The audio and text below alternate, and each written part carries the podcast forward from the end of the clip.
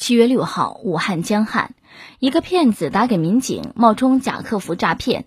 骗子报出了民警的姓名和毕业院校。见民警一直不下载所说的 APP，竟问：“你们公安局连无线网都没有吗？”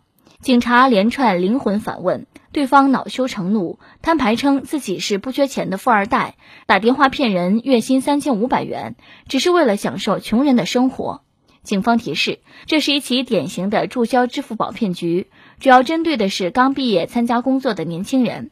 类似的还有注销校园贷骗局，骗子会冒充客服人员，以各种理由指导你通过 APP 贷款、转账等操作，将钱款都转移至骗子的账户。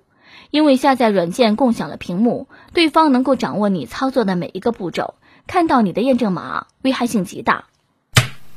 前几天哥也接过类似的电话，问我支付宝开通的借呗还有没有在用了？我说没有啊，因为没钱，我把支付宝都卸载好久了。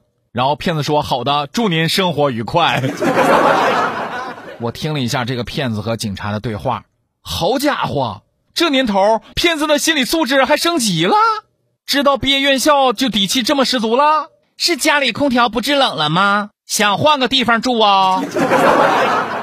这个骗子还说自己个儿是富二代，诈骗只是为了享受穷人的生活。哎呦天，这是敬业起来连自己个儿都骗了吗？那个送你一套监狱生活，你再体验一下吧。